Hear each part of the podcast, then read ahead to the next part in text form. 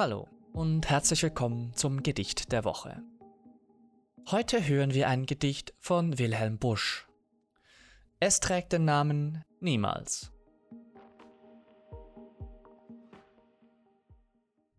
Wonach du sehnlich ausgeschaut, es wurde dir beschieden.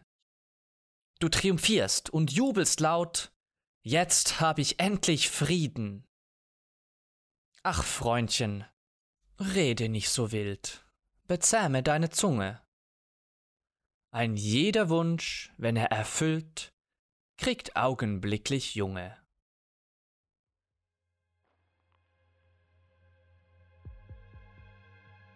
Heinrich Christian Wilhelm Busch, geboren am 15. April 1832 in Deutschland in Wiedensaal, war einer der einflussreichsten humoristischen Dichter und Zeichner Deutschlands. Seine ersten Geschichten erschienen ab 1859 als Einblattdrucke. Als Pionier des Comics schuf er weltberühmte Geschichten wie Max und Moritz oder Der Unglücksrabe.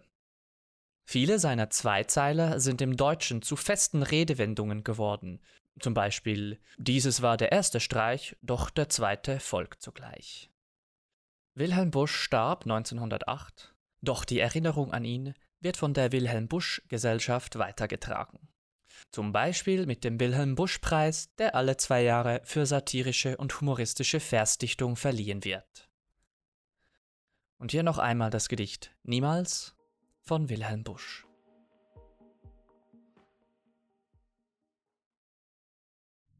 Wonach du sehnlich ausgeschaut, es wurde dir beschieden.